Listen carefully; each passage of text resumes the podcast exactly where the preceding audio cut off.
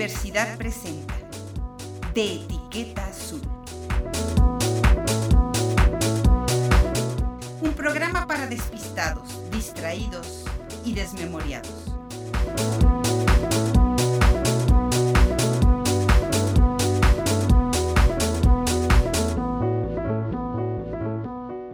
Hay una cosa que sucede en el barrio que es muy común y muy bonito.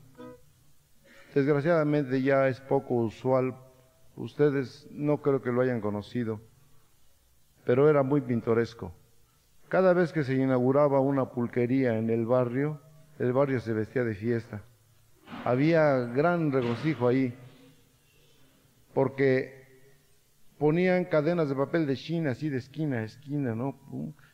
acerrín pintado con fuchina por allá, repartían globitos, pititos, cohetes, todo a los niños, a los señores les regalaban enchiladas bien picosas para que le entraran al Neutliner.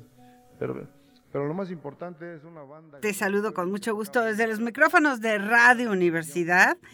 Estamos transmitiendo por el 88.5 del FM. Y bueno, pues te agradezco mucho que me acompañes. Yo soy Patricia Flores y en esta ocasión tenemos a un gran, bueno, maestro por supuesto, pero es un gran personaje porque él ha trabajado de manera muy intensa y sabes qué, muy seria, porque el asunto de la cultura pulquera en San Luis Potosí, pues no es cualquier cosa.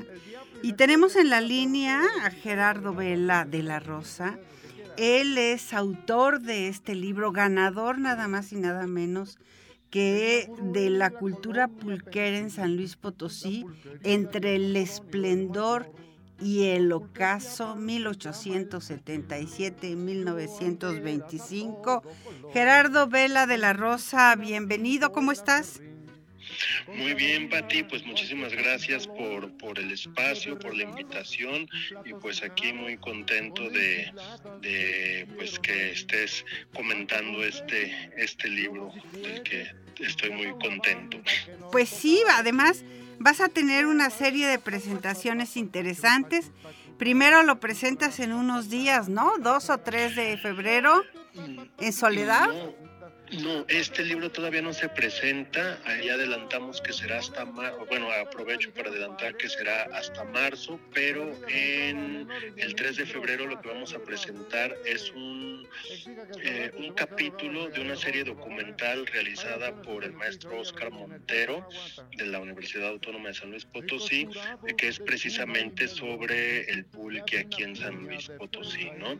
En el cual pues yo ahí tengo algunas participaciones algunas entrevistas y todo esto es con motivo de la celebración del Día Nacional del Pulque, una iniciativa que ya tiene algunos años que se está llevando a cabo en varios estados de la República y eh, eh, la fecha a conmemorar es siempre el primer domingo de febrero y esta presentación de la serie documental será el viernes 3 de febrero a las 5 de la tarde en la Casa de Cultura de Soledad. Entonces, previo a la proyección del, del documental, yo daré una pequeña charla, pues más o menos con, con aspectos que aparecen en el libro este que, que te comento, más bien lo presentaremos hasta marzo. Un libro, además, dictaminado para el premio 20 de noviembre y ganador en la categoría de investigación histórica Francisco Peña en la edición eh, del año 2020. Bueno, todo, la verdad es que todas las ediciones se nos atrasaron con, con la pandemia. ¿Y qué te parece? Te propongo, Gerardo Vela, que le cuentes un poco, em, pues esta, esta idea de lo que es el pulque porque yo creo que de las bebidas mexicanas que menos conocemos y que más tradición, historia, cultura, intervención de mujeres tiene, es precisamente el pulque. Así es, bueno, pues es una bebida que es muy conocida en, ciertas regiones del país, eh, especialmente en lo que conocemos como el altiplano central, que son los estados de México, Hidalgo, Tlaxcala, Puebla, pero más hacia el norte, si nos venimos más hacia del centro, hacia arriba, hacia el norte, pues poco se le, se le relaciona con esta región, ¿no? Sin embargo, creo que una de las aportaciones que puede tener este, esta obra es precisamente eso, mostrar que aquí efectivamente hubo una cultura pulquera con sus particularidades y algo que si bien también ocurrió en, las principales regiones pulqueras, no se le ha tomado tanto en cuenta que es la presencia femenina, ¿no? La importancia que han tenido, la importancia histórica que han tenido las mujeres desde la elaboración del pulque hasta la comercialización. Claro, aquí en, en nuestra región siempre la producción fue mucho más ah, pequeña, a un nivel doméstico, no a un nivel eh, eh, eh, tan amplio como en las grandes grandes haciendas pulqueras. Aquí no hubo haciendas pulqueras, hubo de otros ramos, pero pulqueras propiamente no. Siempre fue una producción doméstica y así ha seguido. Y ese carácter doméstico es el que también ha permitido que, sea una actividad eh, eh, relacionada, vinculada con lo femenino porque se hacía en las casas o qué? Exactamente, entonces si tú tenías unos magueyes en tu casa, eh, extraías la, miel con la que preparabas tu pulque y además lo vendías en la misma casa, eso no te alejaba de tus deberes de género, ¿no? Como estaba pues este impuesto en la época, no desatendías la, la, casa, los hijos, al marido, entonces eso pues además no te no, te hacía mal vista como agente productivo en una época donde pues esas distinciones estaban muy marcadas. Ah, hay una cosa que a mí me gusta mucho de tu trabajo, que haces una consideración acerca de el tiempo, Gerardo Vela.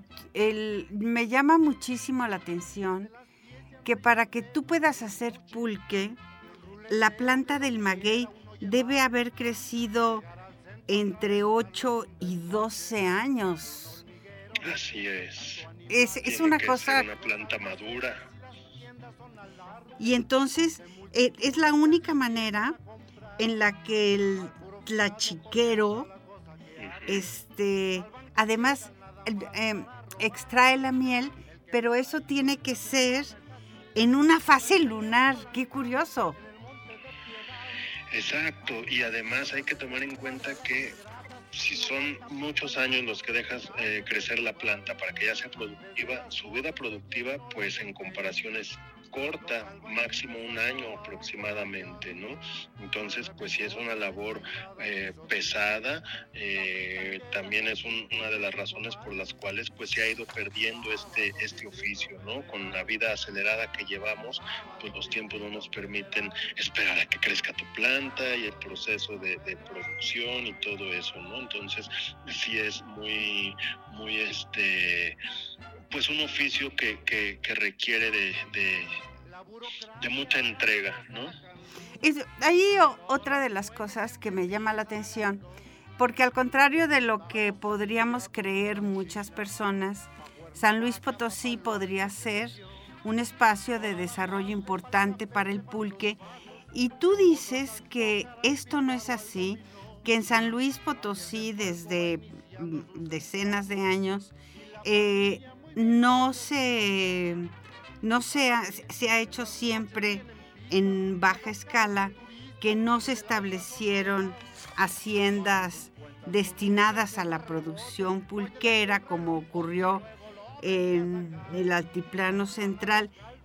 ¿Qué pasó, Gerardo Vela? ¿Cuál es el condicionante? Nosotros tuvimos haciendas muy importantes eh, la hacienda de Bledos, la hacienda de Santa Teresa, camino a la Huasteca.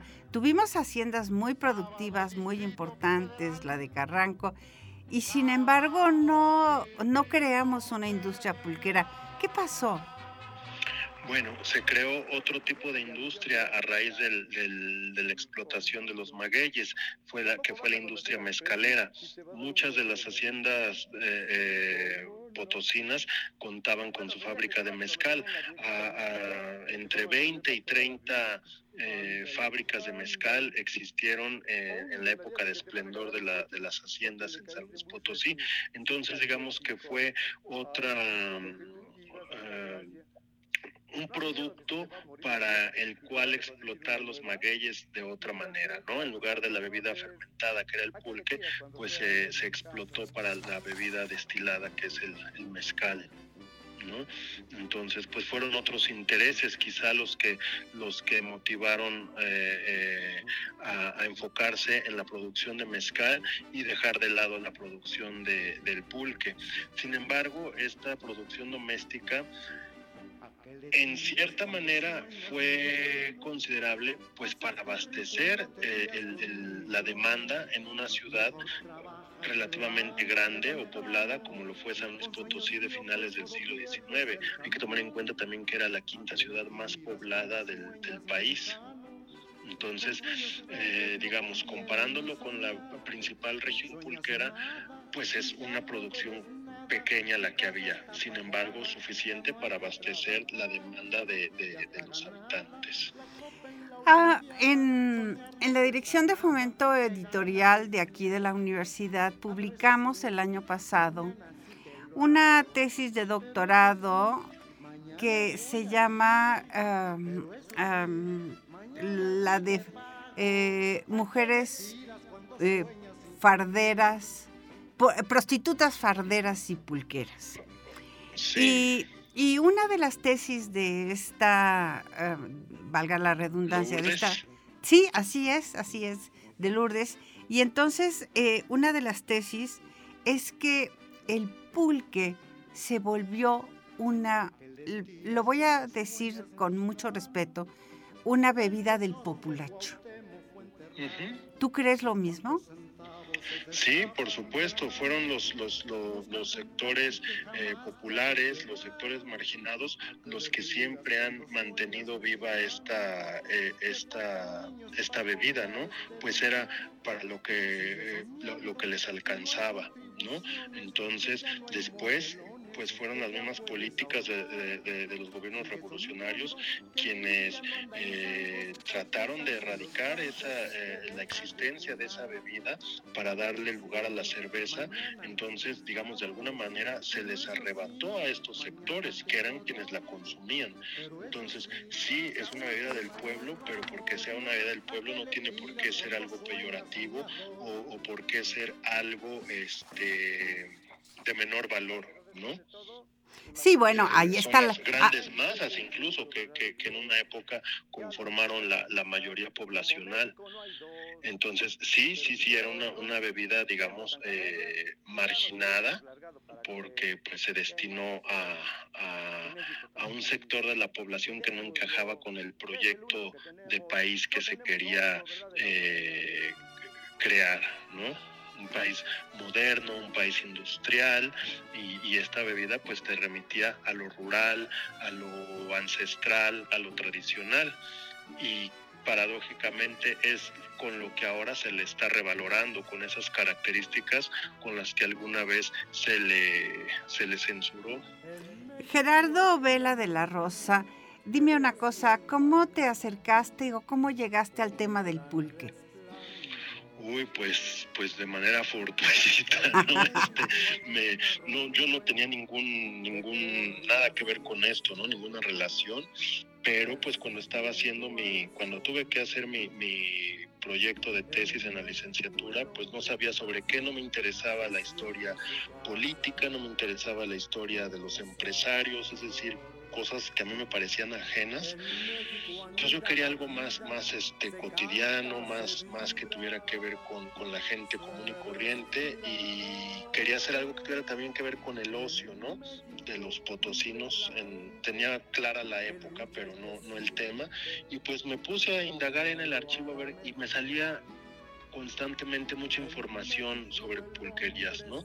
Entonces dije, ah, bueno, pues este es un, tema interesante y por ahí me fui y ya después que de unos años que ya había estado trabajando desde la historia, pues me junté con unos amigos, fundamos este colectivo El Cariño de un Tlacuache, con el cual hicimos durante 10 años este, difusión de esta cultura, pero ya la cultura viva, no la, la, lo histórico, sino lo que todavía eh, permanece y pues ahí ya, ya quedé muy, muy metido en ese asunto, ¿no? ¿Y eres de los que le gustan el pulque con distintos sabores? ¿O debes saber? Yo lo prefiero natural. Así es. Y dime. me gusta más naturalito. Y hay otra cosa que me llama mucho la atención, porque mm, tú eh, haces una investigación, Gerardo, muy exhaustiva.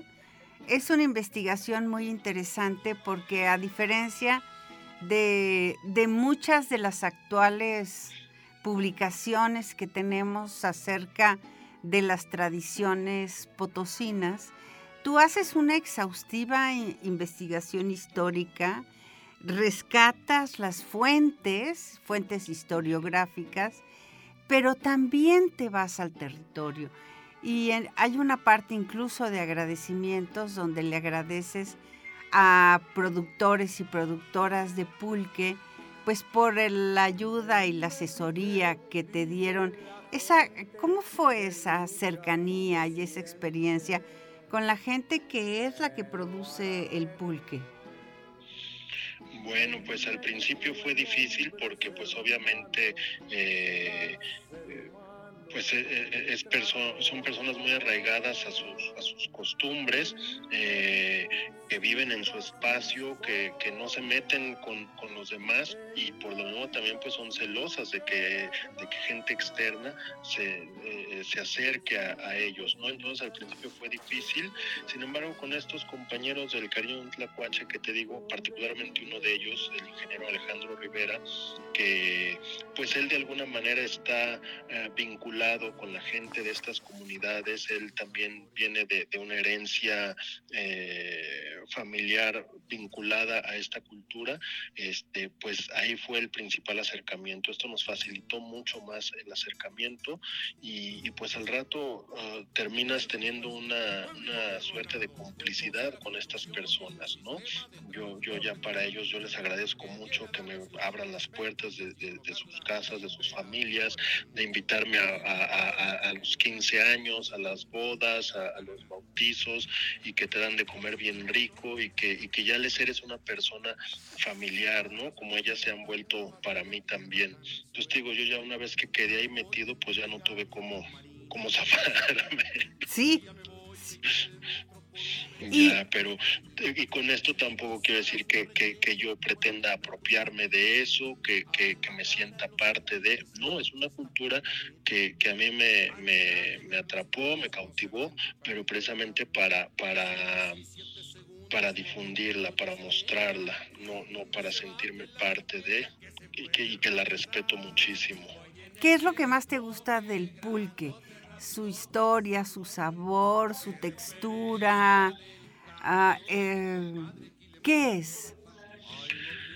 Bueno, obviamente me gusta su sabor, me gusta la sensación que te provoca, pero pues me gusta también lo, particularmente de la cultura pulquera potosina, más allá de la, de la bebida únicamente, es lo, lo efímero que puede ser, ¿no? Eh, eh, este, lo, tienes que vivir en el momento, no es algo que puedes conservar, atesorar, sino que lo tienes que, que, vivir, ¿no? Me refiero a que es una vida que tiene una vida corta y si te fijas, pues también al menos en nuestra cultura pulquera potosina no hay una cultura material, una evidencia material que se pueda atesorar o llevar a un museo porque no la hay como en otras regiones del, país. Y eso es una cosa que a mí me gusta mucho de aquí, que es algo para que lo vivas en el momento y, quienes lo han vivido o lo hemos vivido, pues creo que hemos sido afortunados. Una de las cosas que llama mucho la atención cuando uno recorre las páginas de tu texto es la cantidad de investigaciones.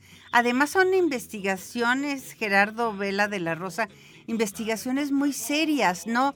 Eh, muchas de ellas son tesis de licenciatura, de maestría o de doctorado y son investigaciones, afortunadamente, porque además eso te, permite tener un sistema de citación eh, que tenga toda la seriedad del caso. Es difícil hacer copy-page, digamos, o plagio que tan, tantas este, dolores de cabeza les ha dado a algunos en los últimos tiempos, pero eh, me llama la atención que haya tantos trabajos serios alrededor del pulque. ¿Es una impresión que me quedó al revisar tu texto o es verdad? No, claro que los hay e incluso este del tiempo de digamos de, que se mandó a imprenta a la semana pasada que apenas salió el, libro o que me lo entregaron, te puedo decir que, que, ya se publicaron unos cuantos, unas cuantas obras más que ya no vienen citadas ahí. Pues Gerardo, próxima. Es un tema recurrente, afortunadamente. Eh, eso, eso me llamó la atención. Yo que llegué a tu, a tu libro con una expectativa de que estaba, pues, frente a una historia en extinción sobre el maguey y el pulcle, resulta que me encuentro con la sorpresa de que la tradición persiste, de que se sigue consumiendo, de que la Ciudad de México, me asombra, es el lugar más consumidor de pulque que hay en todo el país. Sí, sí, sí, sí. ¿Son más borrachos que nosotros? ¿Serán más borrachos que nosotros? No creo, ¿verdad? Pues no sé si más borrachos, pero más pulqueros tal vez sí. Ah, sí. ¿Y, a qué le atribuyes eh, el consumo del pulque a la Ciudad de México siendo una de las ciudades más grandes del mundo o más pobladas? Bueno, pues si te fijas está cerca de esta, de esta región que, te menciono, los estados de México, Puebla, Tlaxcala, y pues al ser la ciudad más, más grande, más poblada de, del país, desde antes de que fuera México como tal, desde la Nueva España, e incluso en la época prehispánica, pues tenían una fuerte tradición de consumo de pulque, ¿no? Entonces, muchos de los hacendados pulqueros que tenían sus, tierras en estos lugares que, te menciono, también eran dueños de pulquerías en la Ciudad de México, entonces las abastecían con el mismo producto que ellos eh, traían de, de sus haciendas. Pues Gerardo, maestro Gerardo Vela de la Rosa, de verdad, este trabajo, La cultura pulquera en San Luis Potosí, entre el esplendor y el ocaso, ¿por qué, eh, ¿por qué dices que lo, por qué ubicas el ocaso en, el en 1925? Porque entre 1923 y 25 se dio una campaña antialcohólica muy fuerte en el Estado, un intento de ley seca de prohibición de, de, no solamente de, la comercialización de, las bebidas alcohólicas, sino incluso de su producción. Pero a donde pegó más duro fue a la, a la producción pulquera que también era el, principal objetivo este, porque tú te podrías encontrar en los periódicos de la época que hablaban de la campaña antialcohólica, una plana llena de notas de que se estaban clausurando las cantinas, las pulquerías, de que se habían confiscado uh, toneles de mezcal, etcétera, y en la plana de al lado, en toda la plana, un anuncio gigantesco de la cerveza Carta Blanca, ¿no? Entonces, este, o de cualquier otra uh, cerveza que, que estaba tomando fuerza en, la época. Entonces se estaba privilegiando una industria eh, mientras estaba atacando otra, ¿no? Entonces, en esos años se debilita, no desaparece, pero se debilita, se debilita la, la, la, eh, eh, la, producción pulquera en todo el país, ¿no? Entonces, no solamente en San Luis Potosí, pero obviamente al ser San Luis un productor menor, pues se ve más debilitado todavía. Incluso en, el, en este libro de Lourdes, el, de prostitutas este, farderas y pulqueras, eh, las, las ubican a las vendedoras de y las persiguen a las vendedoras de pulque exactamente está en las fechas en las que estás hablando como si fueran unas auténticas delincuentes, como si fueran prostitutas o como si fueran rateras, llama muchísimo la atención, ¿no te parece? Sí, porque precisamente pues estos sectores marginales por parte de la élite eran vistos de esa manera, ¿no? Entonces estaba incluso vinculada la, la, la, pobreza con la, con la delincuencia, pero eran los discursos de la época, no es que en realidad así fuera. Y lo interesante, en mi opinión, del trabajo de Lourdes, o lo que ella eh, eh, intenta mostrar, es precisamente esas eh, solidaridades entre mujeres esas resistencias desde su ámbito, eh, sí, marginal, porque ok, eran ladronas unas de las que habla, pero ¿por qué? Porque a lo mejor a esas, a eso se vieron orilladas por sus circunstancias, ¿no? Lo mismo que las prostitutas de las que habla y las pulqueras que, eh, bueno, de ellas puedo yo también este eh, con, con, más facilidad decirte por qué eran pulqueras, ¿no? Eh, eh, era un, un, trabajo, este, ese sí era un oficio más noble que el de ladrona o prostituta, por, por, por, las características domésticas de las que te hablaba hace un ratito, ¿no?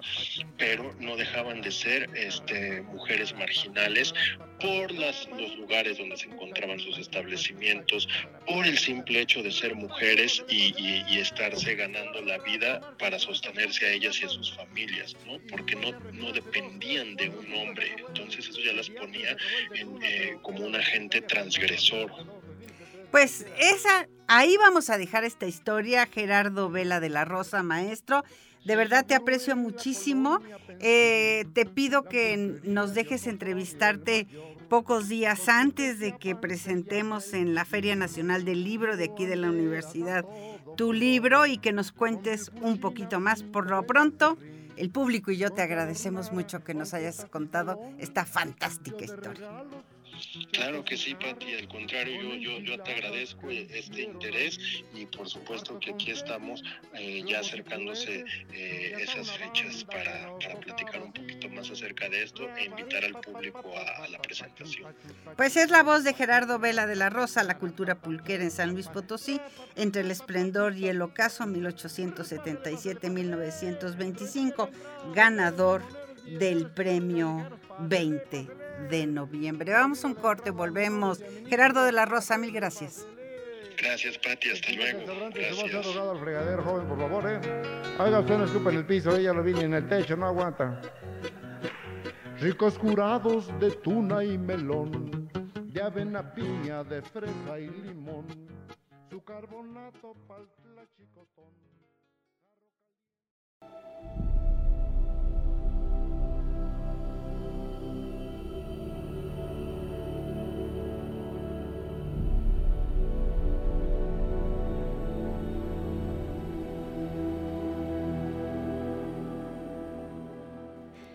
Las manos un libro que habla de maestras del engaño, estafadoras, timadoras y embaucadoras de la historia. Es una editorial, se llama la editorial Impedimenta, que es una editorial eh, notabilísimamente eh, que, mm, eh, especializada. Eh, es esta es, que te estoy platicando. Es una historia de herederas falsas, princesas chinas impostoras, damas intrigantes, supuestas cazadoras de fantasmas, maestras del engaño, de este de esta autora Tori Telfer, es una antología llena de humor negro que recoge pues las hazañas de algunas de las más notorias estafadoras de la historia.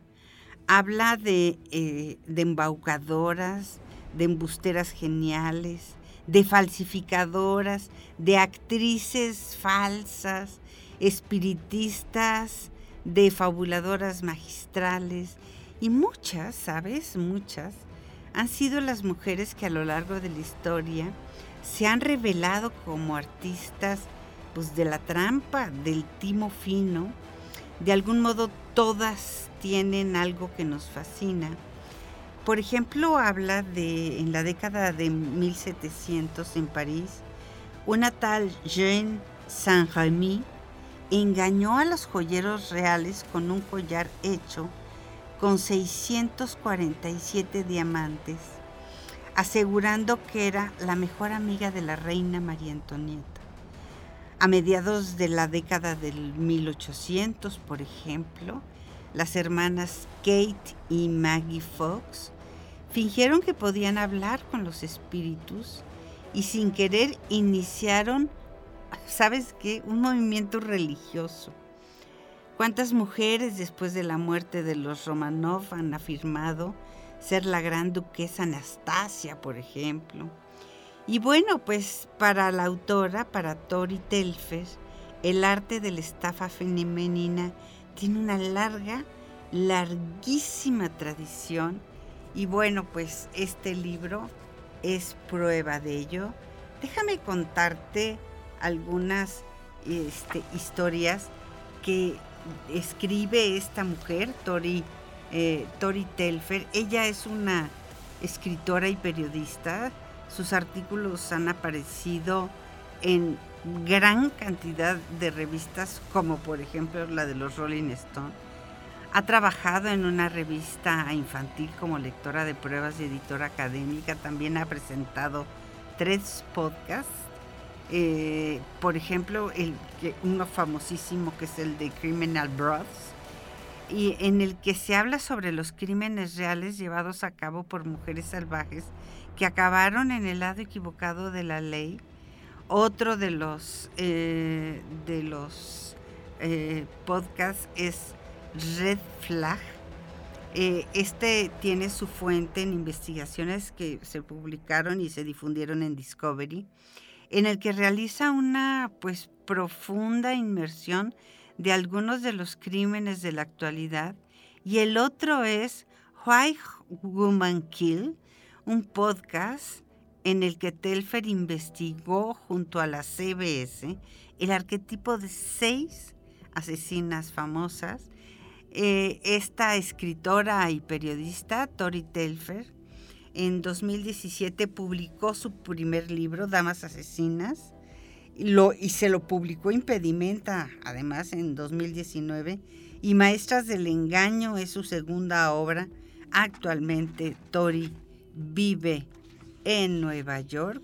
Y bueno, pues ahí te va, ahí te va la primera historia con la que abre, que es esta historia de la mujer que engañó a los joyeros parisinos con que el collar que tenía era el collar de María Antonieta.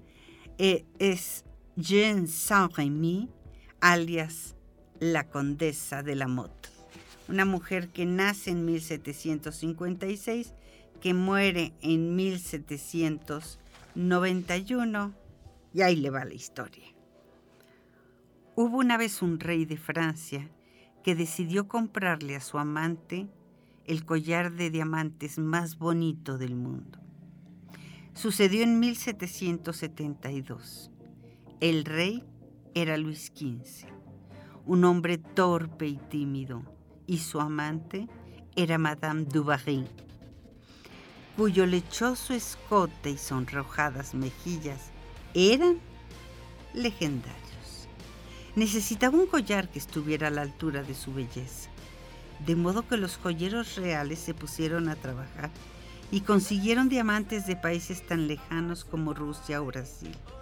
Su creación de 647 diamantes y 2.800 quilates era deslumbrante y bueno, y un poco aterradora.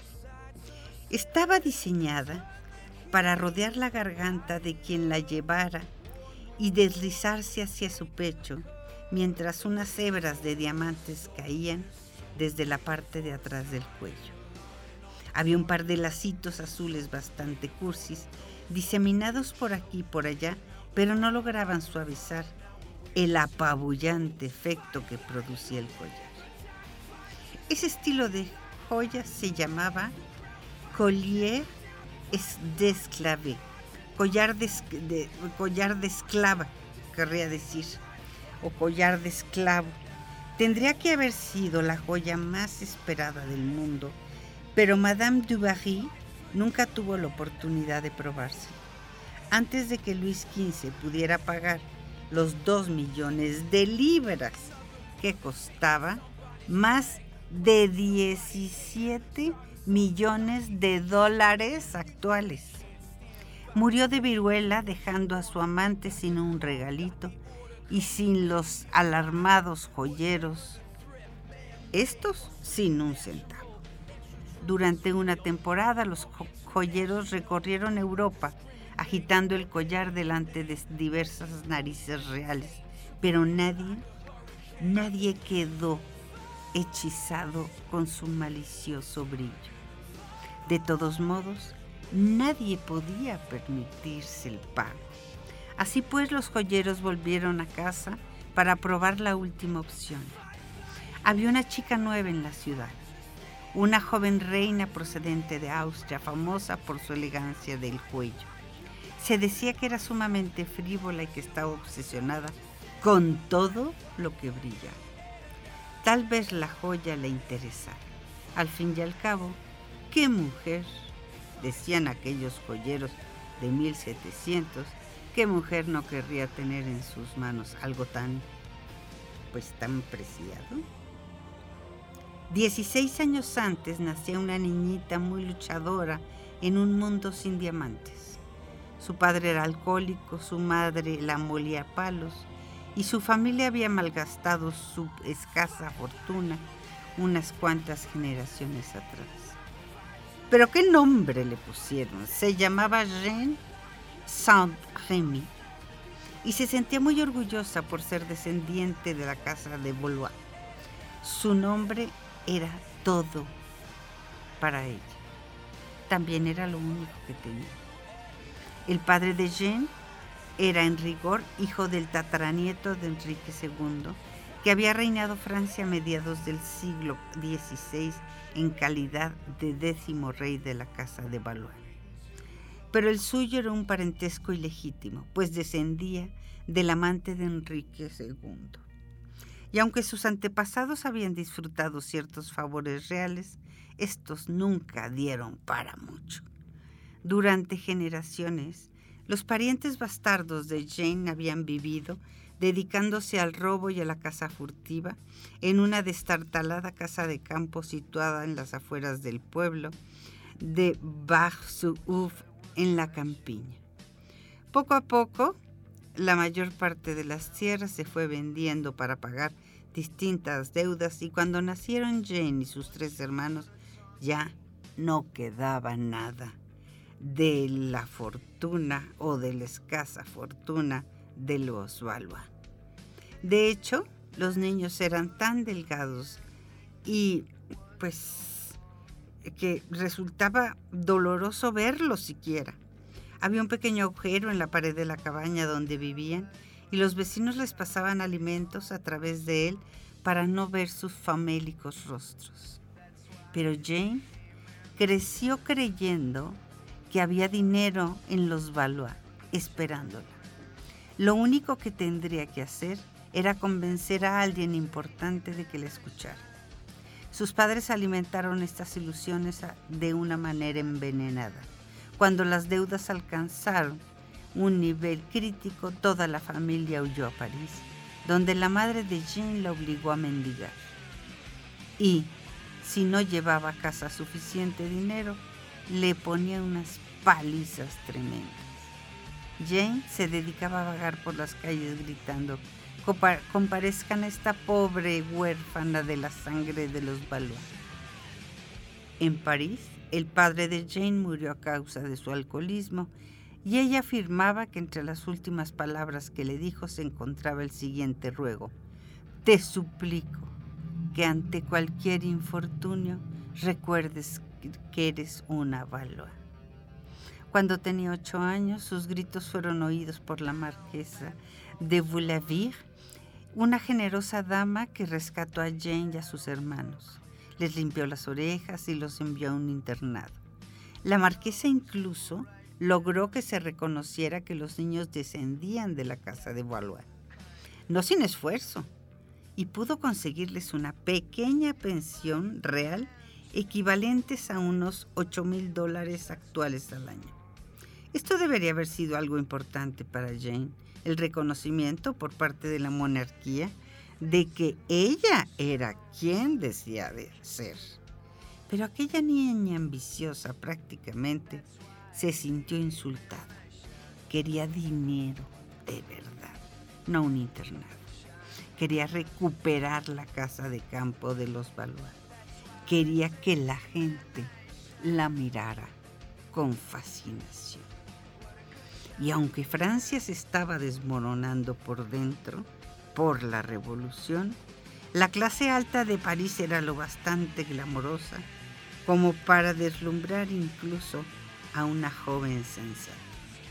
En el centro de todo ese glamour se hallaba la joven reina María Antonieta, que sin ninguna vergüenza gastaba más en ropa de lo que estipulaba su presupuesto. Llevaba unos enormes peinados esculpidos, tenía un chocolatero personal siempre de guardia y había contratado, ¿se acuerdan quién es esta María Antonieta? Pues la de la si no tienen pan, pues coman pastelillos. Bueno, pues esta mujer había contratado a una persona para que se encargara de sus aposentos.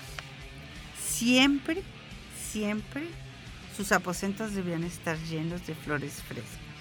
Y con una reina así, ¿quién no querría disfrutar de un poco de glamour? Todo el país anhelaba más y pisaba sin escrúpulos las cabezas de quienes se hallaban por debajo de ellos, con tal de ascender unos milímetros en la escala social. No había nadie en toda aquella Francia hambrienta y revuelta que quisiera ascender más alto que la misma Jane. Charles Beaumer estaba rodeado de por tantos diamantes que se quería matar. Él y su socio eran los joyeros reales que habían diseñado el collar de los 647 diamantes para Luis XV, lo cual había resultado ser el mayor error de su vida profesional. Esa joya estaba maldita, maldita. Se habían pasado los últimos 10 años suplicándole a María Antonieta que se quedara con el collar y la reina todavía no había mostrado el menor interés en el collar. En cierto momento, Bomer se había tirado al suelo delante de ella y le había dicho llorando que no se lo comprara, que lo arrojara al río. La reina respondió con una tranquilidad tal que quedó bien claro que su muerte no le pesaría en la conciencia. Bomer debía haberse dado cuenta de que estaba pidiéndole peras al olmo. María Antonieta casi nunca llevaba collares, pues estos desviaban su atención de la elegante sencillez de su cuello largo. Pero él tenía una deuda demasiado importante como para pensar en cuestiones estéticas. Él y su socio habían apostado todo su sustento a esta joya. ¿Y para qué?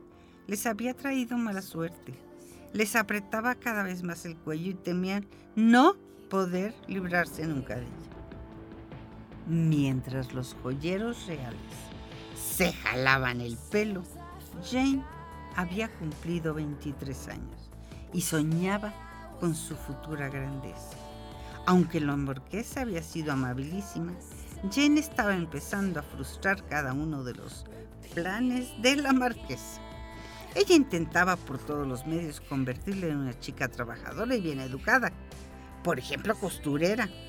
Pero Jane se ofendía profundamente de solo le insinuaran que fuera dama de alguien. Al final, la muy sufrida marquesa envió a Jane y a su hermana a un convento. Quizá incitada por la sospecha de que Jane había tratado de seducir a su marido. Bueno, era una cosa, está Jane.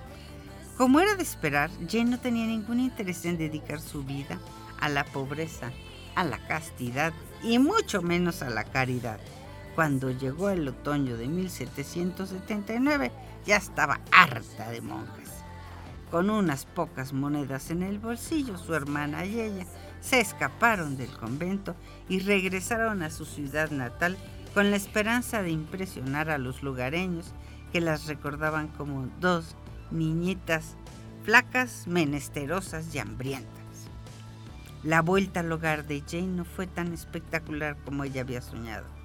Algunos de los habitantes de la ciudad pensaron que estaba un poco loca, incluyendo la mujer que la había acogido en su casa y que decía que era un auténtico demonio. Desde luego, el hecho de que Jane también estuviera intentando seducir a su marido, pues no ayudaba mucho que digamos. ¿eh? Pero otros quedaron atrapados por sus encantos. Y es que junto a todos los rasgos de personalidad alarmantes, Jane tenía tres atributos muy llamativos. Tenía una gran sonrisa, unos ojos brillantes y su capacidad de persuasión. No tenía una buena formación, pero comprendía de forma instintiva cómo funcionaba la sociedad y no tenía miedo de saltarse las reglas sociales cuando éstas le estorbaban. Sin ser consciente del peligro que suponía y admiraba su espíritu valiente que no se acobardaba para nada, escribió un joven abogado llamado Jacques Venot que se había enamorado perdidamente de ella. Le parecía fascinante que la personalidad de Jane contrastara de una manera tan extraña con un carácter tímido y estrecho de otras damas de la localidad. A Jane, pues la verdad sí le gustaba Beñó, más por sus consejos legales que por su amor. Pensaba que podría ayudarla a recuperar la fortuna que le correspondía como heredera de los Valois. El amor lo buscó en otra parte y a los 24 años encontró otro hombre, un oficial del ejército sin ningún talento llamado Antoine Lamotte.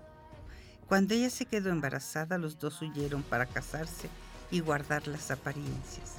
A Jane no le daba miedo saltarse las reglas sociales, pero solo lo hacía cuando tenía algún beneficio.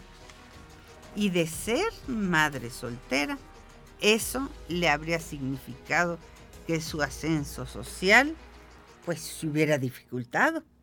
Se casaron a medianoche del 6 de junio de 1780. Aquello parecía cumbres borrascosas. Y de pronto comenzaron a llamarse entre ellos mismos el conde y la condesa Lamont.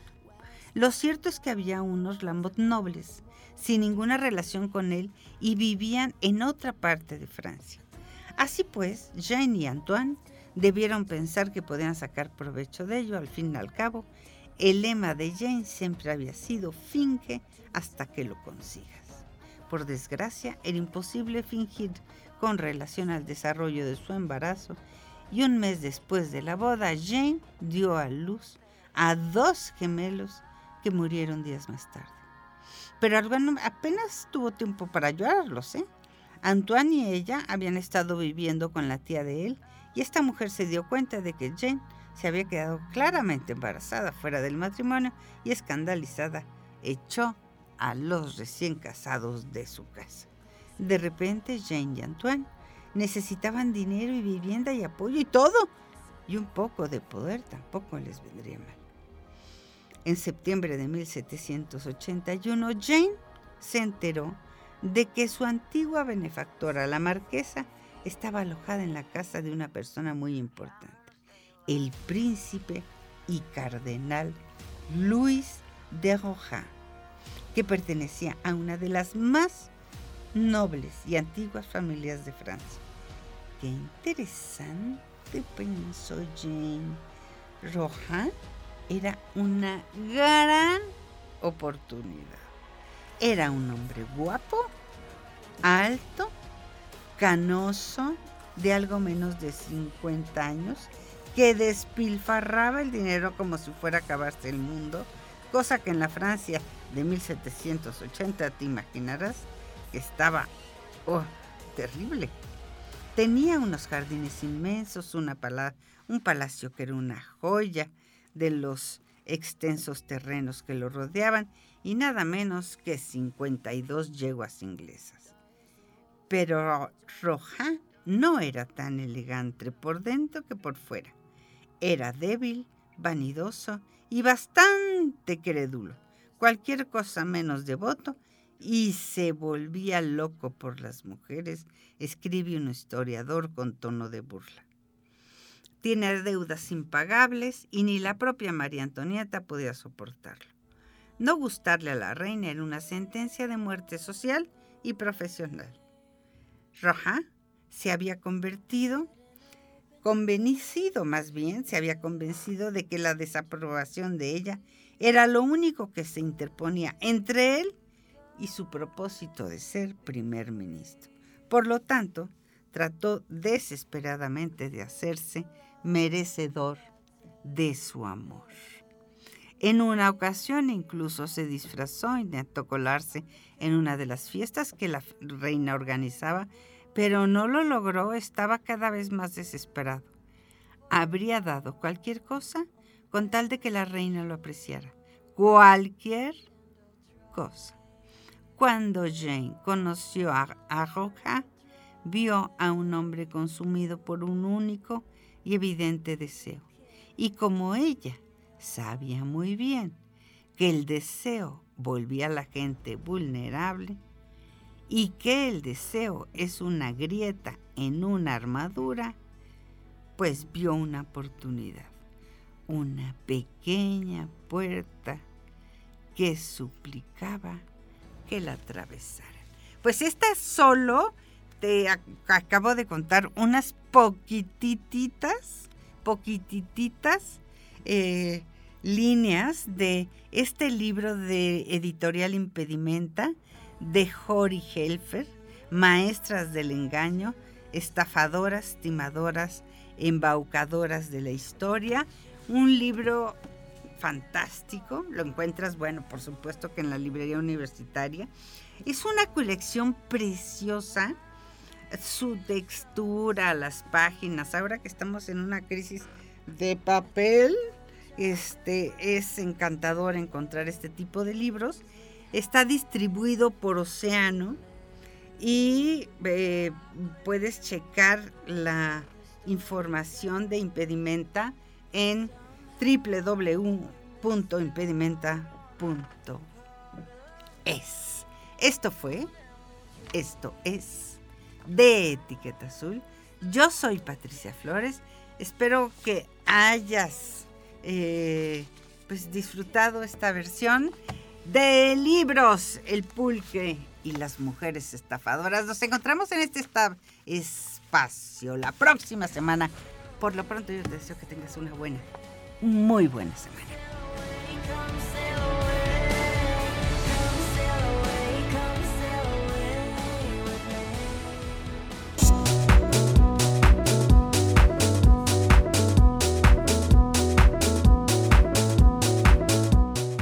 Universidad presentó De Etiqueta Azul.